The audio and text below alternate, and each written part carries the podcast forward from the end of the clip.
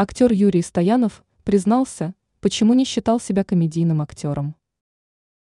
66-летний артист удивил многочисленных поклонников неожиданным признанием. В свежем интервью для РИА Новости он сказал, что не считает себя тем актером, которого по-настоящему должен был полюбить зритель. Как известно, широкую популярность и любовь аудитории Стоянов получил благодаря городку.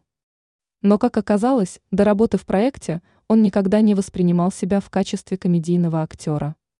Но все изменилось после встречи с его коллегой Ильей Олейниковым. Мужчина признался, что у него и до этого было умение насмешить, но внутри актерской профессии.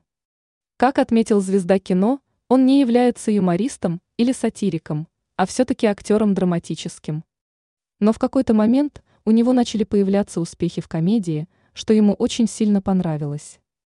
Юрий Стоянов также добавил, что для артиста очень ценно, когда он может рассмешить зрителя.